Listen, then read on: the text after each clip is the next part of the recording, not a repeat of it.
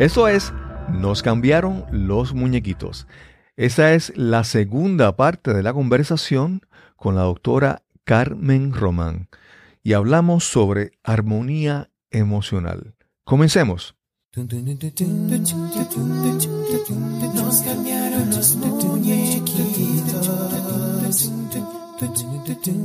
Mi nombre es Cristóbal Colón. Soy un comunicador, un bloguero, un podcaster. Y eso es, nos cambiaron los muñequitos, porque lo único constante en la vida es el cambio. Bienvenidos a Nos cambiaron los muñequitos. Gracias por acompañarnos en este episodio, el número 85. Hoy conversamos con la doctora Carmen Román. Esta es la segunda parte de esta interesante conversación. Si te interesa conocer un poco más sobre la historia de origen de la doctora Román, recuerda visitar, escuchar primero el episodio número 84. Pero si te interesa solamente la parte, el conocimiento, el valor, la información compartida por la doctora Román, quédate en este episodio que será muy interesante, muy valioso para ti. Y recuerda que puedes escribirme al correo electrónico info arroba para que me des tus comentarios, observaciones, sugerencias sobre este nuevo formato, sobre este experimento y recomendaciones para este podcast. Esperamos que disfrutes esta excelente conversación con la doctora Carmen Román. Cuando comenzaste desde joven, desde los 20 años, que tenías la educación, fuiste muy exitosa en tu campo. Y, pero con el paso de los años, eh, yo sé que hay, para ser un buen consejero, un buen terapista, un buen psicólogo, hay que tener conocimiento, pero también hay que tener experiencia, ¿verdad? Eh, eh, haber vivido cosas para uno poder relacionarse con la historia de los pacientes y todo eso. En este momento en tu vida, vamos a decir, ¿Qué tanto de tu habilidad tú la atribuyes a tu experiencia vivida o al conocimiento? ¿Qué proporción? Yo creo que el conocimiento me abrió las puertas para poder entender mi experiencia. Qué bien. O sea, si el conocimiento me ha, me ha dado esa amplitud de, de pensar, de forma de pensar, y la experiencia tal vez la hubiera vivido de todos modos, aunque hubiera sido otra profesión, aunque hubiera sido contador o mercadólogo, lo que sea. Pero, pero la, psicología me ha dado la tranquilidad de poder analizarlo, de poder profundizarlo. Sí. Y, te hago la pregunta porque de repente me quedé con la imagen de tú hablando en la conferencia ante las personas que estaban, ante la audiencia, y cómo descartaste la presentación en PowerPoint y decidiste contar tu historia, ¿verdad? Recurrir a lo que habías vivido. Y también pensando en eso, puedo regresar atrás en tu historia y recordar a, a tus padres que con la experiencia vivida y con compartir eso lograban tanto, ¿verdad? Sí, ellos con su experiencia sin la educación, ellos leían muchos libros, pero no tenían una educación formal, habían ayudado a varias familias y las habían ayudado a salir adelante de la mejor manera que podían. Sí, sí, sí. Y, es que a veces con... Pues, yo traía esa experiencia de con ellos, ¿no? Claro, claro. Sí, es, que a veces cuando queremos hablar a alguien y decirle cosas teóricas y datos e información, conocimiento, pero el, el, tú conectar, el tú narrar tu historia, el tú contar las experiencias vividas, te permiten conectar con tu, con tu cliente o con tu audiencia de una manera que es diferente, es a otro, a otro nivel. Compartir. A veces trabajo porque en los últimos 16 años he trabajado con la compañía jesuita, con los sacerdotes, y, ellos son muy intelectuales. Ellos, ellos requieren de explicaciones muy elevadas. Y eso necesita su cerebro, eso, ¿no? Y entonces sí podemos ir a las explicaciones muy elevadas, pero luego les digo, ahora vamos a tus emociones. No hay nada que supla el ir a tus emociones. Exacto. no hay entendimiento. ¿Verdad? Que, implique no visitar tus emociones. y algo, algo que hablábamos tú y yo antes de entrar aquí al episodio era esa, esa inquietud de, eh, entonces se trata de buscar la felicidad eterna, se trata de buscar permanente, ¿no? Como una felicidad permanente, se trata de buscar una paz permanente. No, no, porque por eso, por eso mi material, por eso mi podcast y todo le he puesto armonía emocional. porque no, para mí no es eh, pegarse a una emoción. Si yo siempre estoy feliz, no sería realista, ¿no? Claro, claro. Tendría, que yo hacer muchísimo esfuerzo para tapar mis momentos de tristeza y mis momentos ah, eh, negros, digamos, profundos, ¿no? Para siempre pretender ser feliz. Entonces, si yo siempre viviera en la paz y la armonía, algo estaría desconectado de mí con el mundo, porque hay cosas que me inquietan del mundo. Me inquieta que las mujeres sean violentadas, me inquieta que haya una guerra, me inquieta que... Entonces, no, ¿cómo puedo tener la paz todo el tiempo, no? Claro, claro. Y entonces, para mí, yo lo he llamado como esa sensación de, de armonía, donde yo sí sé, yo sí sé lo que me hace feliz y sí sé cómo llegar a la felicidad. Y, no, tengo que pegarme porque voy a pasar por tristeza y la voy a llorar bien, mi tristeza, porque sé que va a haber otro momento de felicidad en algún momento. Claro. Carmen, yo, yo hace, hace, hace muchos años, yo, yo leí, de adolescente te estoy hablando, leí un libro que, que se llama Love is Letting Go of Fear. El amor es soltar eh, el miedo. Y en ese libro, el, creo que era, se, se llama Gerald Jampolsky, él decía que todas las emociones se, podían explicar o, desmenuzar, que en su raíz solamente son amor o miedo. Y, ese, ese libro pues me impactó pues muy temprano en mi vida. Y, y ahora te quería hablar de que, por ejemplo, buscando tener las emociones en armonía, yo creo, porque creo que me ha pasado en mi vida, que muchas veces un problema inicial que tenemos es que no sabemos reconocer las emociones que estamos sintiendo. A veces confundimos las emociones. Para darte un ejemplo, vamos a decir, alguien que, digamos, va y entra a una tienda y se compra algo que lo hace sentir bien en el momento y puede sentir que es felicidad o alegría, pero tal vez no hay una conexión con lo que realmente son las emociones. Pasa mucho eso, ¿tú crees? Que las personas no pueden reconocer realmente sus emociones. yo pasa mucho que, que sí, sí viven la emoción porque de alguna manera el cuerpo la vive, Entonces, si tú la reconoces o no, el cuerpo ya lo está procesando y lo está viviendo. Te lo está dejando, eh, eh, a lo mejor la tristeza te la está dejando en un dolor de estómago, o, el, enojo te lo está dejando en una migraña, ¿no? Pero cuando tú, cuando nosotros tenemos ese espacio como la meditación, el hacer un ejercicio como suave, etcétera, y dejas entrar esa emoción, la recibes y la vives, entonces simplemente le dejaste pasar a, la emoción, no, no se quedó ahí viviendo en tu cuerpo. Y, los niños son más rápidos para eso. Los niños se caen y luego quieren llorar, lloran, lloran, lloran y luego al rato ya se están riendo. Y su risa es transparente, ¿verdad? No se apegan a esa, a esa emoción, vamos a decir así. Su risa no esconde esa tristeza porque no quedó escondida.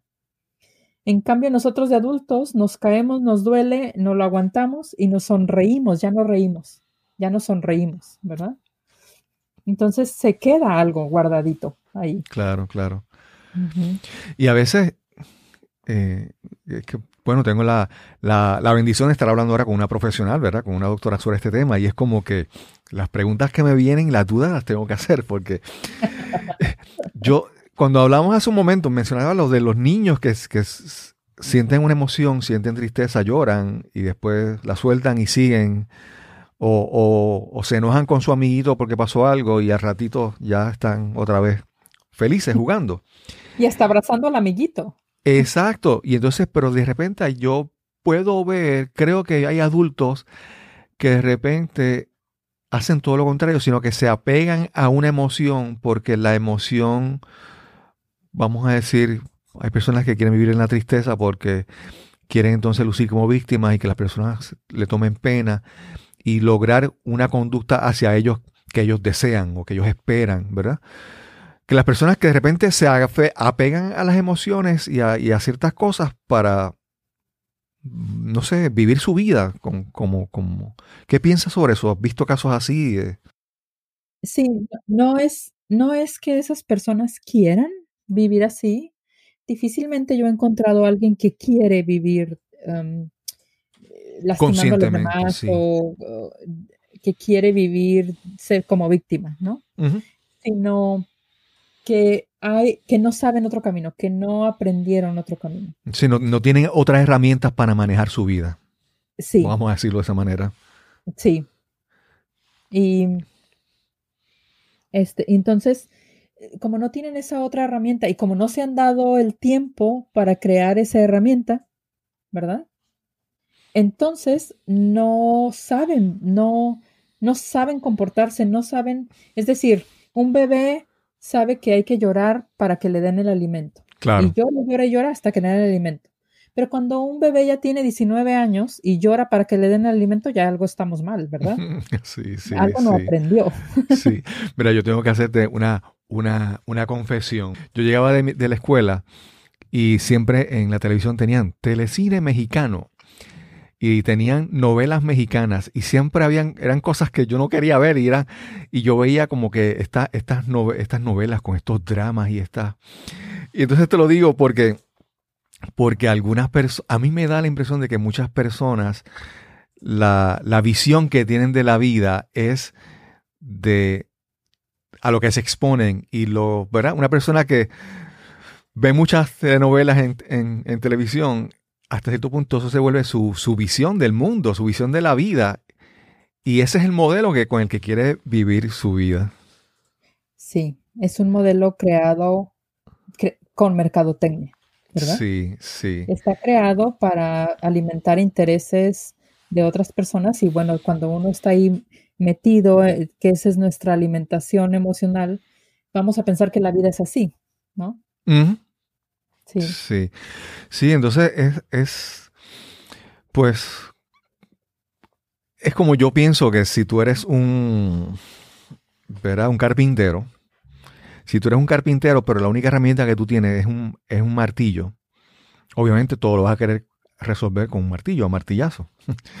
Pero un carpintero que quiere ser un buen carpintero tiene que poco a poco ir adquiriendo herramientas que le permitan trabajar diferente, ¿verdad? Hacer cosas, hacer más cosas. Y yo pienso que en ese aspecto, con, el trabajo de las emociones y todo, es cada vez tener, buscar tener más herramientas, ¿verdad? Mencionaste hace un momento para ti el baile, mencionaste el, la yoga, mencionaste el, silencio. Eh. Háblanos sobre qué otras herramientas tú recomiendas para seguir trabajando con conectar con nuestras emociones. Para mí, de verdad ha sido muy útil la yoga. últimamente, en los últimos dos años he empezado a hacer un poco más de kundalini yoga, pero cualquier tipo de yoga es muy bueno.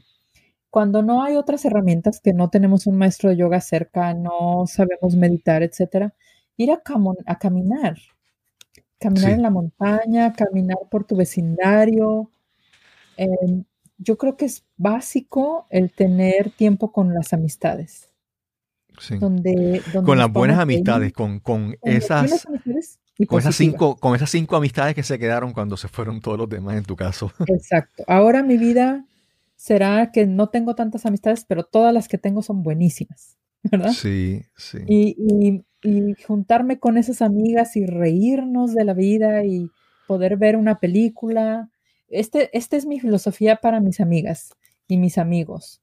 Si yo tengo que preocuparme de cómo se me ve el vestido o cómo se ve mi casa cuando ellos vienen, es que entonces no son amistades, es que es una relación de otro estilo, ¿no? será profesional, será lo que sea, pero si estoy preocupada, no, no.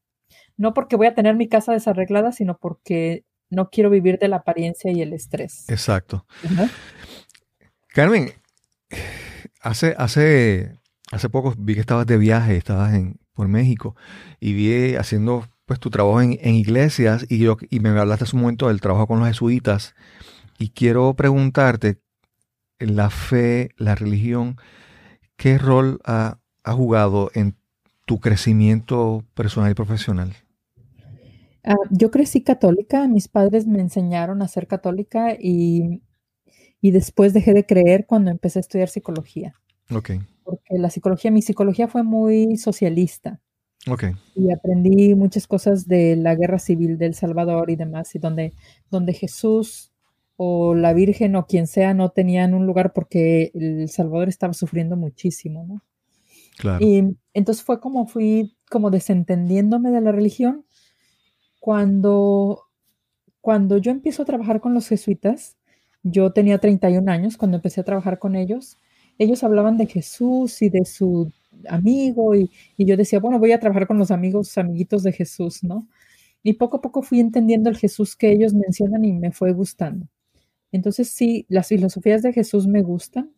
Y luego cuando vine acá fuera de mi país, en los Estados Unidos, en el doctorado, las maestras de espiritualidad me traían imágenes de la Virgen de Guadalupe y yo decía, no todos los mexicanos creemos en la Virgen de Guadalupe, pero ellos me seguían regalando y me seguían trayendo y me traían libros y todas las noches de espiritualidad estaban felices que yo venía de México y yo representaba a la Virgen de Guadalupe Qué bien. para ellos, ¿no? Y entonces yo era la única mexicana en todo el programa del doctorado. Y, entonces ya, bueno, me dijo una maestra, lo que pasa es que tú no sabes su historia. Si te pones a investigar y lees su historia, te vas a enamorar. Y ella así fue, fue empezar a, escuchar su historia, a aprender, a entender, a sentir en la soledad la compañía. Entonces, esas son mis creencias ahora, ¿no? Y bueno, igual y yo me siento hacer una práctica budista, igual y me siento y hago una, me siento con mis amigos que son judíos y celebramos sus festividades. Como que ahora mi, mi panorama ha sido más abierto, más que cerrarme a una sola religión. Claro. Es que yo, yo pienso que muchas veces nos enfocamos en, en, lo, que, en lo que somos diferentes. Pero si tú te, te, pones a observar en las cosas que, que somos similares o que somos idénticos, pues son muchas más cosas las que tú encuentras en, en, las religiones del mundo, ¿verdad? Hay muchas cosas en común que si decides enfocarte en eso, pues te das cuenta entonces de que lo que tenemos en común pues tienen que ser unas verdades universales, ¿verdad? Que el, pues, el amar al prójimo, el, respeto a la vida, eh, la honestidad, la honradez, todas esas cosas que son valores universales. Y si decimos, ¿verdad? Abrazar esas cosas que tenemos en común, pues entonces ya la religión para ti es algo, no es que nos separa, no es que nos divide, es que nos une en cosas en común. Sí, y, nos une esa necesidad de crecer como personas. Y eso es lo que yo he encontrado en todas las religiones. Y, mis clientes tienen diferentes religiones.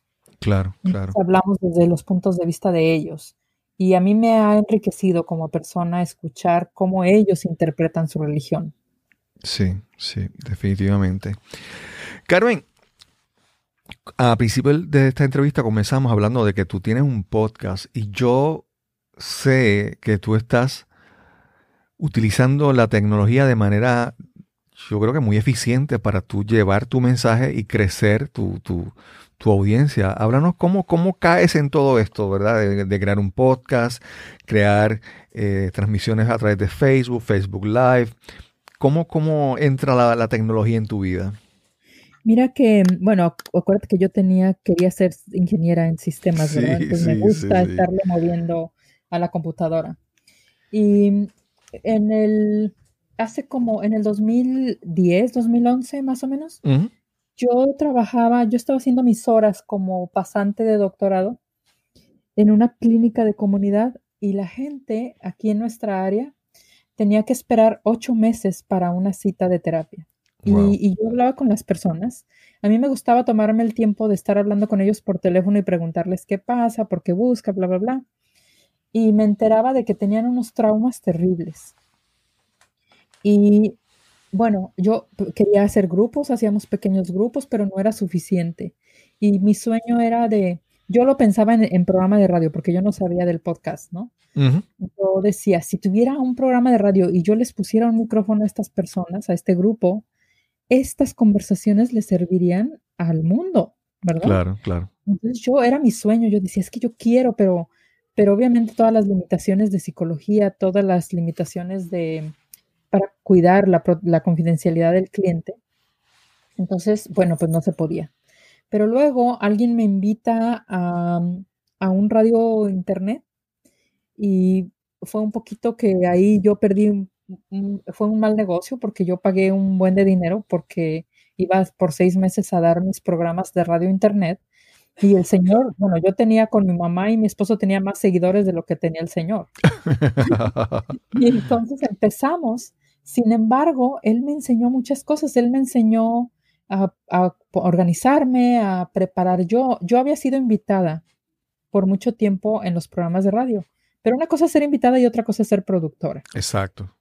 Entonces, él me enseñó a ser productora. Y ahí, pues nada, nos escuchaban seis personas y ahí íbamos y empezamos a pasarlos en Facebook Live y ahí los pasamos y era una calidad terrible porque estábamos grabando para el radio internet, no para el Facebook Live. Claro, claro. Pero lo poníamos ahí.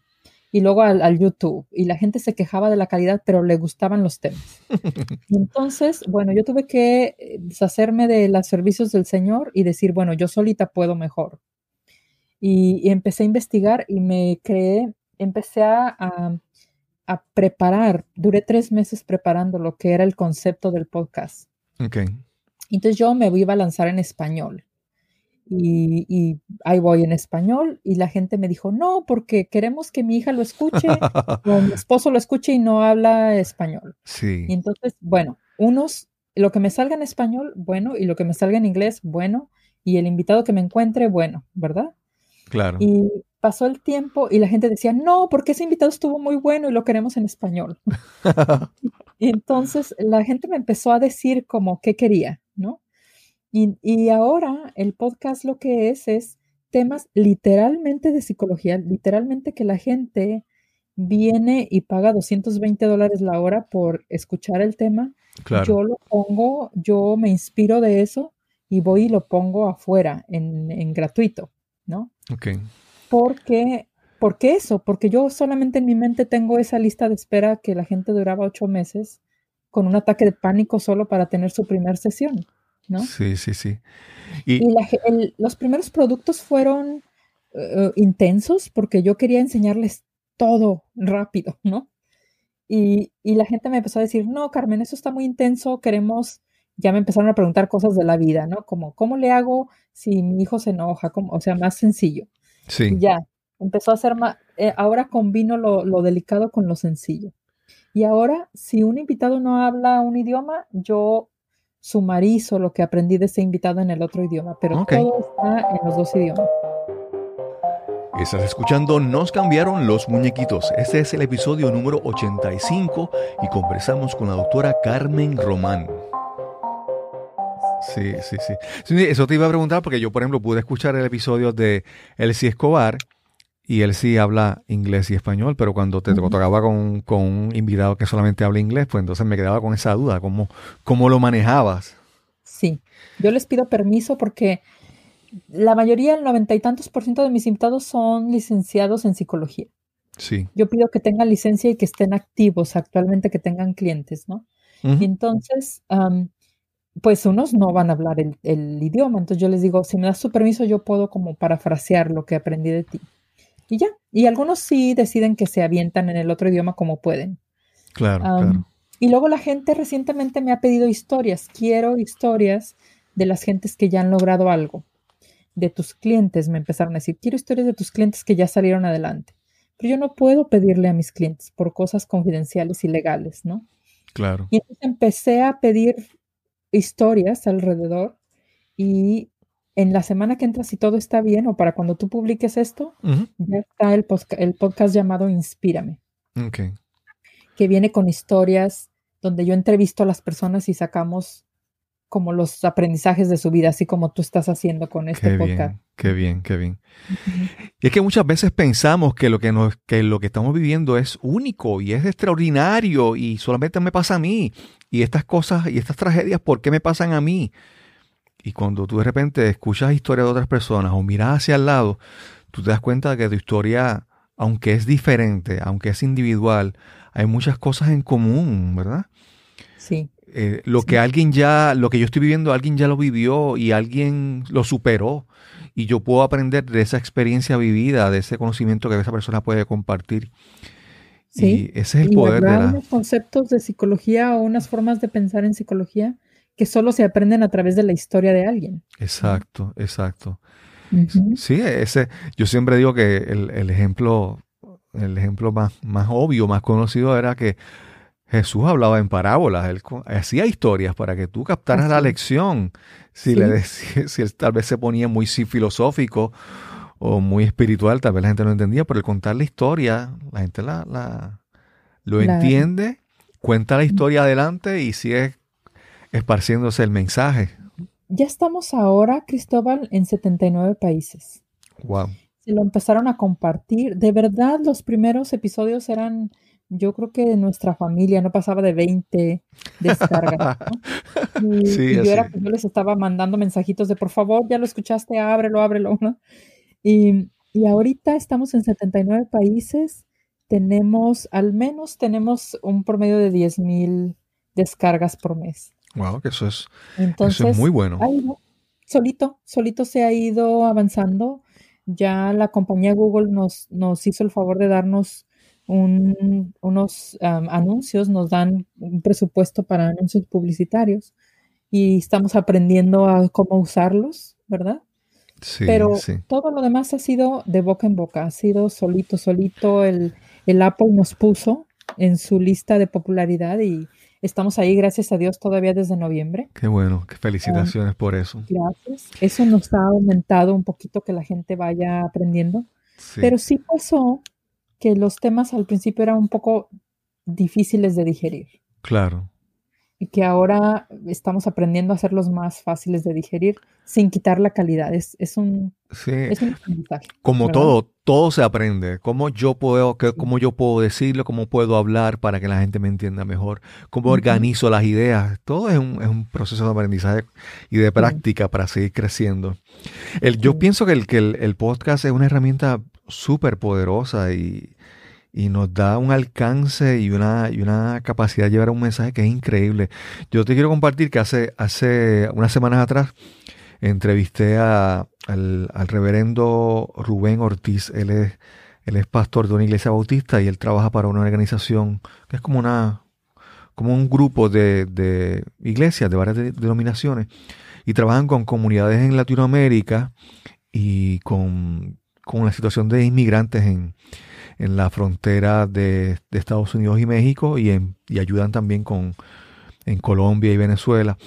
Pero algo súper interesante que pasó en ese episodio es que Rubén nació en Cuba, en San Diego de Cuba. Entonces, alguien escuchó su episodio en Perú. Esta persona que la escuchó en Perú es familia de la mamá de Rubén, creo.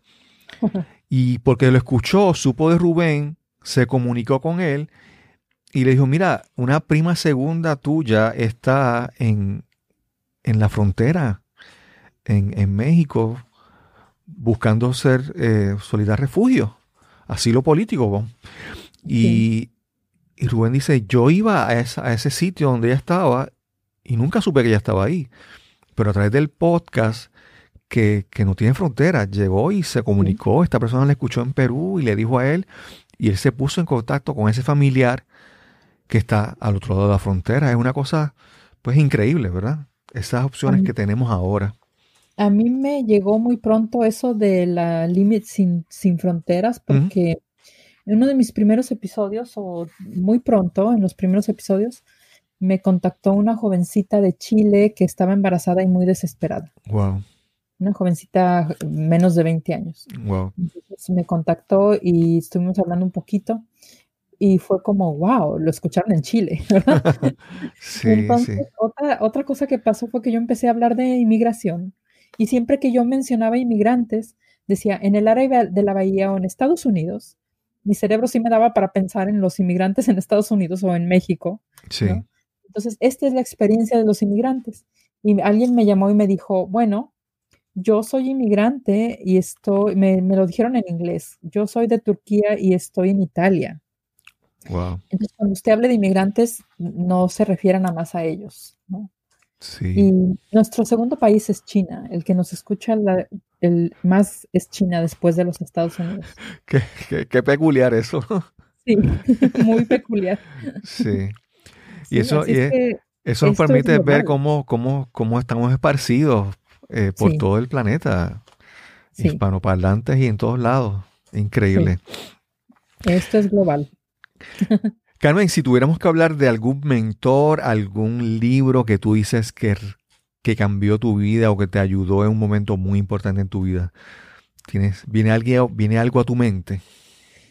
Sí, para mí mi mentor y sigue siendo um, todavía mi mentora se llama Laura Ramos, es una psicóloga en México y ella ha sido como el modelo de mujer que yo quisiera seguir, ¿no?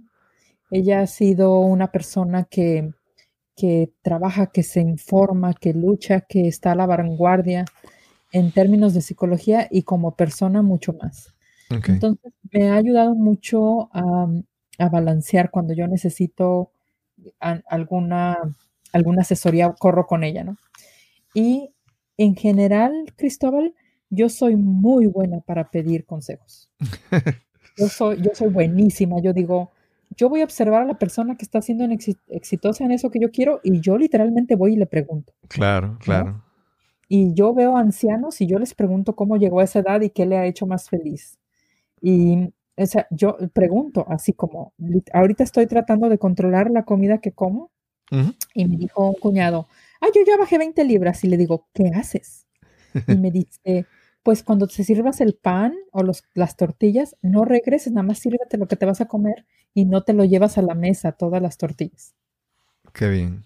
Eso, consejos sencillitos, pero cuando les pregunte y pregunte, bueno, aprendí a que quería, yo pensaba que yo lo sabía todo cuando, cuando mi, mi, negocio estaba creciendo y yo estaba en los periódicos y en la televisión en Guadalajara. Yo pensé que yo era como muy importante y que lo sabía todo, ¿no? Claro. Y ahora aprendí que no, que hay muchas gentes que te pueden enseñar de todo. Definitivamente, definitivamente. Así que eso ha sido. Carmen, perdona, ¿verdad? Que todo el tiempo me he referido a ti como Carmen, nunca te he dicho doctora Román, es que como que me siento, la conversación se da hacia un nivel como que muy, muy cercano. Claro, sí, me gusta. Si, si alguna persona quiere conocer un poco más sobre ti, háblanos, ¿dónde te, dónde te pueden conseguir? Si quieren saber más, estoy en la página de emotionsinharmony.org. Sí. Somos una non-profit entonces, .org Emotions in Harmony.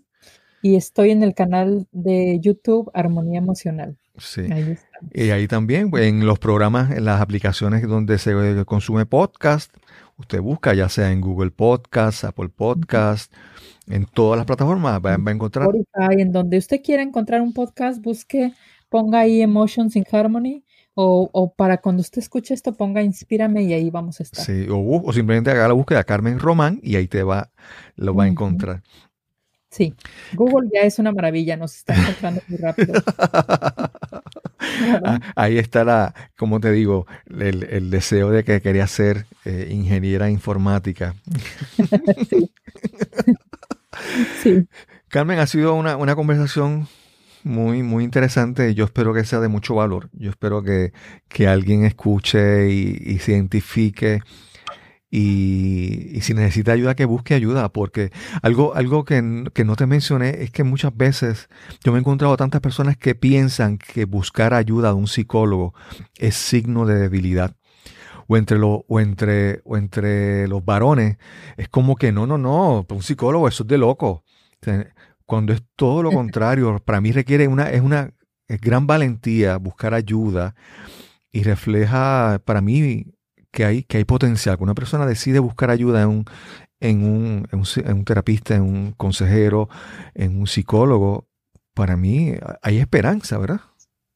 Yo te voy a poner rapidito un ejemplo, porque para veces, a veces buscar un psicólogo es un signo de inteligencia.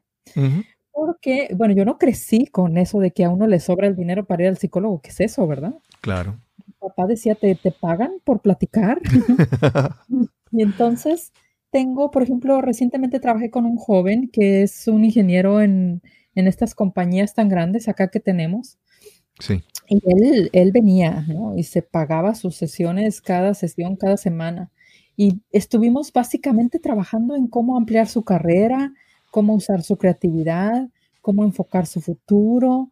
La verdad es que en esos meses que estuvo el jovencito hizo un cambio de vida fuerte y fue inversión en él.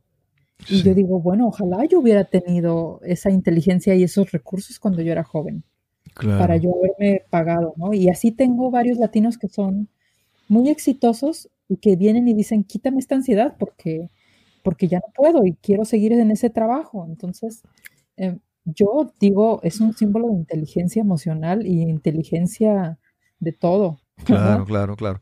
Y, y, aún, y aún personas que, que, no, tal vez no tengan el dinero para pagar a un, a un, a un psicólogo, pero algo que tú mencionaste al principio, es esos cinco amigos que se quedaron en tu vida.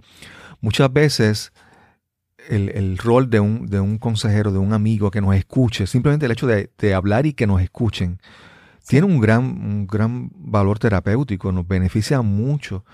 Y entonces muchas veces lo que tenemos que hacer es ver a quién escogemos que esté en nuestro lado, qué personas que estén a nuestro lado nos pueden apoyar, en vez de quitarnos, qué personas aportan a nuestra vida. Claro. Y un círculo de amigos saludable puede ser tal vez sustituto a que no tengas que usar nunca un, psicólogo en tu vida. Sí, sí, es importante estar abierto. Y, y, bueno, ahora con todo esto, Cristóbal, de los podcasts, hay como 250 podcasts que tienen un psicólogo y que un psicólogo con licencia. Sí, sí. Entonces, bueno, es cuestión nada más de ir y estar aprendiendo y ya no se vale decir, ya no tengo los recursos. Claro, claro. Sí, y, a veces, y a veces algo tan sencillo como que, regresando a lo que hablamos hace un, rato, de, de, observar qué entra en nuestra mente.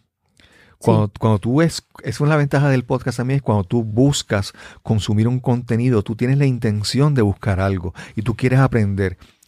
Y cuando haces eso, pues obviamente estás buscando para tu beneficio.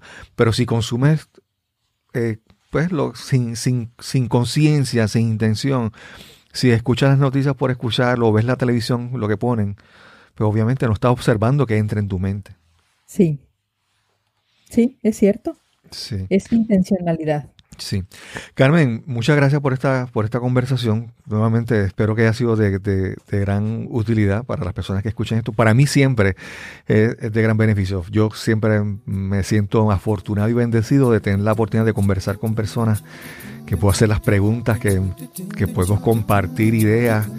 Y yo cada vez que hago una entrevista, una conversación, salgo que he crecido un poco más, que soy un poco mejor después de cada conversación. Gracias por todo eso. Son conversaciones tan profundas y tan lindas que yo también me siento bendecida de este podcast. Sí, sí.